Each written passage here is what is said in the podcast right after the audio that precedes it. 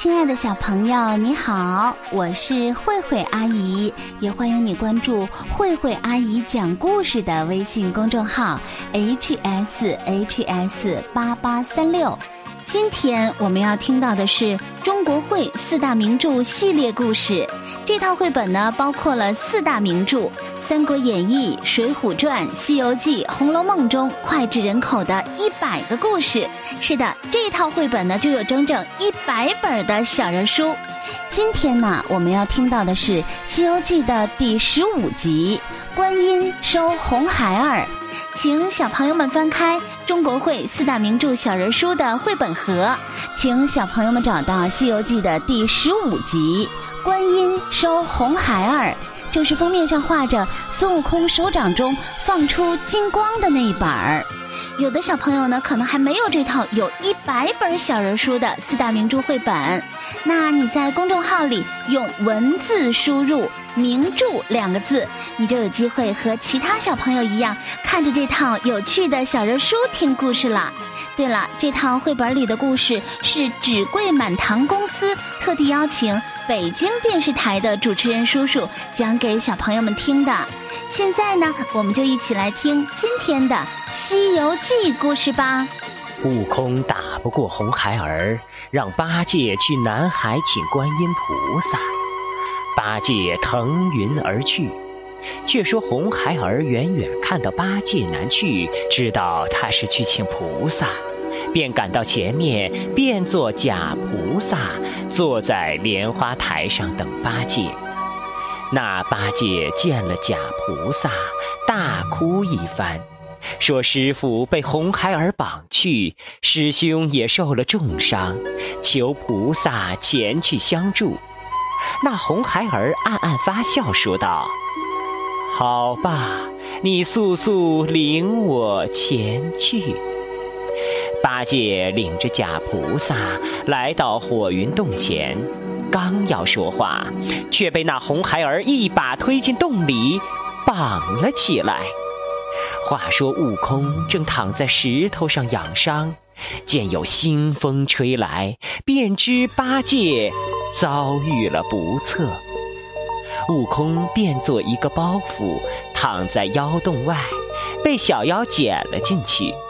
只听红孩儿对六个小妖说道：“去把老大王请来。”同吃唐僧肉，悟空灵机一动，想出了妙计。悟空变作牛魔王，坐在林中等那六个小妖。小妖们见了老大王，连忙请回洞里。红孩儿见父亲来了，便上前跪拜说道：“孩儿请父王来吃那唐僧肉。”悟空说。为父最近吃斋，呃，不能吃肉。红孩儿起了疑心，又问那六个小妖，才知道老大王是半路请来的。红孩儿又故意问起自己的生日，悟空答不上来。红孩儿一枪刺出，喝道：“何方妖孽，敢冒充我父王？”悟空现出真身，哈哈笑道。哈哈哈我的儿，是你孙叔叔我呀！说罢，化作金光，飞往南海，请观音菩萨相助。菩萨用柳枝蘸了甘露，往悟空手心写个迷字，让他紧握拳头，去把红孩儿引来。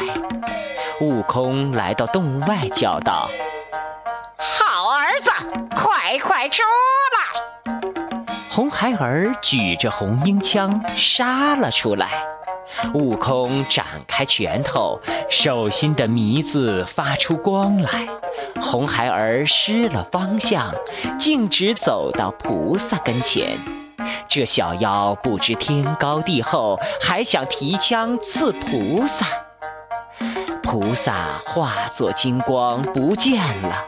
红孩儿见那莲花台有趣，便坐了上去。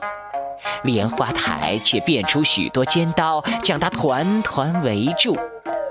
红孩儿只得求饶，菩萨便收他做了善财童子。悟空和沙僧一起救出了师傅和八戒，师徒四人继续西行。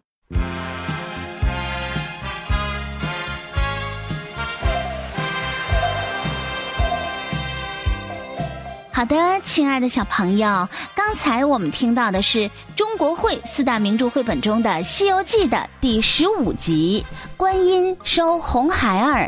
明天的《西游记》故事，我们将听到第十六集《珞珈山诉苦》。如果你特别着急想听到新的故事在慧慧阿姨的微信公众号图文里扫描二维码就可以提前听到新的故事啦接下来我们一起欣赏电视剧西游记中的插曲通天大道宽又阔。